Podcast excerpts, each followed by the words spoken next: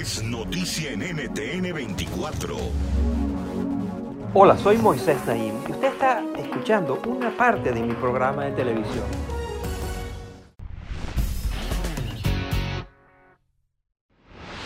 La multinacional de autos y motocicletas BMW, el conglomerado de empresas de fabricación industrial Siemens, la multinacional de servicios financieros Alliance. Estas empresas tienen mucho en común, aunque pertenecen a industrias muy distintas. Están entre las compañías más grandes de Alemania, primero. Segundo, son algunas de las más grandes del mundo en sus respectivas categorías. Tercero, en el siglo pasado fueron el pilar financiero de Hitler y su partido nazi. Estos espinosos temas son los que ha estado explorando, investigando durante años mi invitado de hoy. La pregunta es, ¿cómo detrás de algunas de las marcas más notorias, más prestigiosas del mundo, se esconden terribles secretos, crímenes de guerra, avaricia desmedida e impunidad? Se trata del periodista holandés David de Jong. Durante años, de Jong reportó para Bloomberg News desde Ámsterdam y Nueva York sobre la banca, las finanzas y las fortunas ocultas en paraísos fiscales. Este año 2022, De Jong publicó un libro que estuvo escribiendo durante cuatro años desde Berlín. El título del libro es Dinero y Poder en el Tercer Reich, la historia oculta de las dinastías más ricas de Alemania. Esta es mi conversación con David De Jong.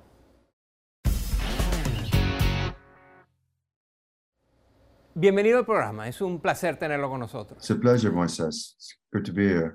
Su libro se titula Dinero y Poder en el Tercer Reich, la historia oculta de las dinastías más ricas de Alemania.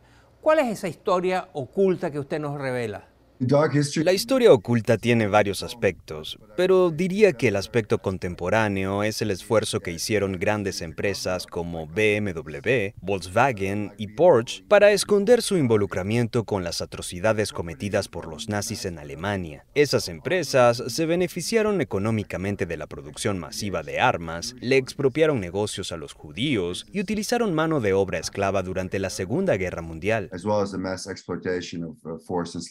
Laborers during the Second World War. Después que Alemania perdió la guerra, la Segunda Guerra Mundial, estas empresas mantuvieron el poder y las fortunas que habían amasado durante los nazis. Usted lo que argumenta es que asegurar la prosperidad y el éxito de estas compañías era parte de una estrategia para contener el comunismo. Explíquenos eso. Yeah, that is correct. Sí, eso es correcto. Cuando comenzó la Guerra Fría en el año 1947, las fuerzas estadounidenses se olvidaron de lo ocurrido en la Alemania nazi. La decisión política que tomó el gobierno del entonces presidente de Estados Unidos, Harry Truman, fue reconstruir Alemania Occidental como un Estado fuerte, democrático y económicamente viable para poder luchar contra la Unión Soviética y la expansión del comunismo desde el este. En su libro aparece el caso de Rudolf August Etker. ¿Quién es ese señor? Rudolf August Oetker was a Rudolf August Edker fue el empresario que creó el conglomerado Edker, que hoy día es conocido principalmente por sus mezclas para hornear y pizzas congeladas. Ese conglomerado también es dueño de la cervecería más grande de Alemania y de una línea de hoteles de lujo. Así, Edker se convirtió en uno de los mayores empresarios de Alemania Occidental después de la Segunda Guerra Mundial. Pero lo que muy poca gente sabía, más allá de sus familiares y amigos, es que Edker fue oficial voluntario de las fuerzas paramilitares nazis, conocidas como las SS, y recibió entrenamiento en el campo de concentración Dachau. Ideológicamente, Edker era nazi y su familia también lo era.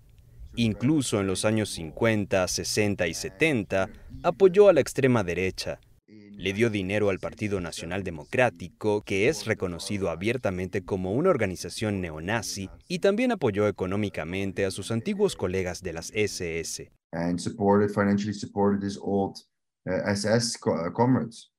Usted también habla de Friedrich Flick, quien fue un gran proveedor de armas para los ejércitos nazis. Pero, ¿qué pasó con él después de la guerra? ¿Cómo le fue?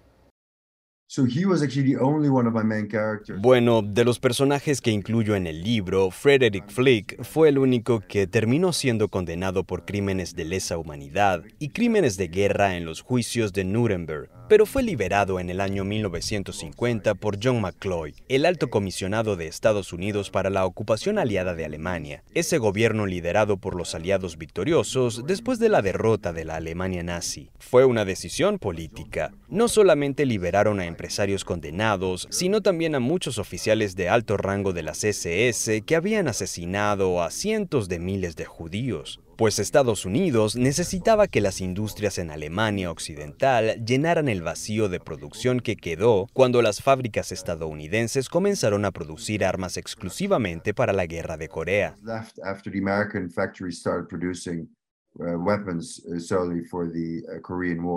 Usted relata cómo los dueños de estas empresas que tenían vínculos con los nazis terminaron financiando a profesores y académicos para que hicieran estudios históricos de lo que pasó y generaron reportes. Pero le pregunto, ¿son estas versiones del pasado precisas, confiables, o son meros intentos de reescribir la historia y disminuir la culpabilidad que hayan podido tener estas empresas?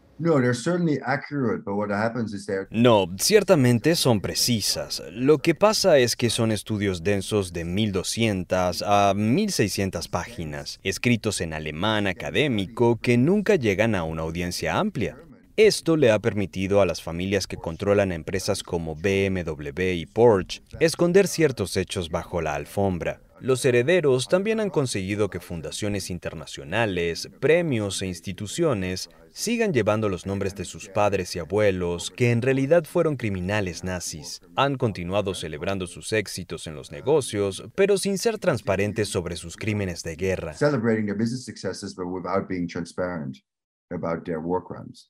En el libro usted demuestra cómo el gobierno alemán y el pueblo alemán en general han hecho enormes esfuerzos para reconocer sus errores del pasado y la tragedia que fue el holocausto. Pero usted también argumenta que las dinastías más ricas de Alemania y las empresas no han formado parte de ese proceso de reconocer sus culpas. ¿Por qué? You know, you see that in many other countries as well. Sabes, también lo vemos en muchos otros países. Los actores más poderosos hablan sobre la memoria histórica y dicen que participan activamente en esa cultura, pero en realidad lo que hacen es muy astuto y sutil. Por ejemplo, en el año 1999 se llegó a un acuerdo entre el gobierno de Estados Unidos y Alemania para compensar a quienes habían sido trabajadores esclavos. En ese acuerdo, los empresarios y compañías alemanas no tuvieron que admitir ningún tipo de culpa por sus crímenes. Así que, Sí, se ha pagado dinero, pero las empresas más grandes de Alemania no han hecho ningún reconocimiento moral ni han tomado responsabilidad histórica. Estas empresas como las que se centra su libro, la BMW, Volkswagen o Porsche, ¿se han comunicado con usted para darle acceso a su historia o más bien han intentado bloquear su trabajo? You know, the, the companies weren't particularly cooperative, nor did they try to block me in my work. Sabes, las compañías no cooperaron conmigo, pero tampoco intentaron bloquear mi trabajo. Desde que fue publicado mi libro han ocurrido dos grandes cosas. Consideremos por un lado a la Fundación BMW, que lleva el nombre del criminal de guerra nazi Herbert Quandt. Los dos hijos menores de Quandt actualmente controlan las acciones de BMW y son la familia más rica de Alemania. Muchas personas en todo el mundo recibieron dinero de la Fundación BMW y ahora están furiosas, se sienten engañadas. Esto obligó a la fundación a publicar un comunicado de mea culpa donde prometieron cambios. Veremos si en realidad eso ocurre. En segundo lugar, Porsche cotizará en la bolsa de valores este año por una valoración de 100 mil millones de dólares.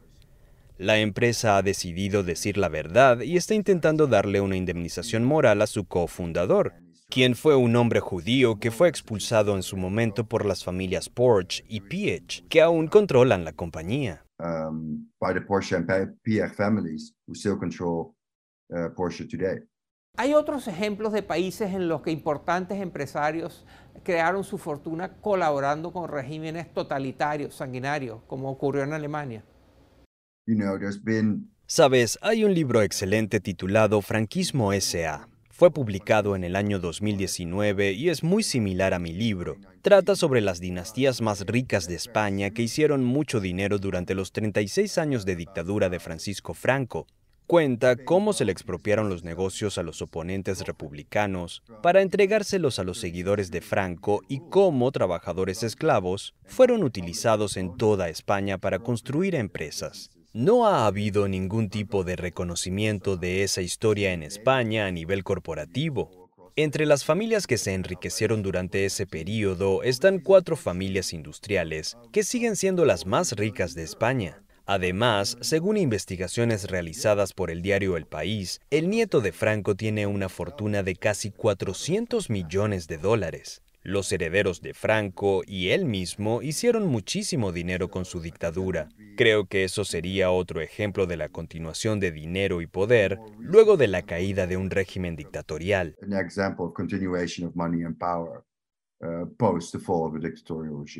David de Jong es el autor de Dinero y Poder en el Tercer Reich, la historia oculta de las dinastías más ricas de Alemania. Muchas gracias por acompañarnos y por compartir tu investigación, David. Es un placer. Thank you, Moises. It was a pleasure. Esto es Efecto Naim. Puede verlo todos los domingos por NTN 24, a las 7 de la noche en Washington, a las 6 de la tarde en Bogotá y a las 4 de la tarde en Los Ángeles.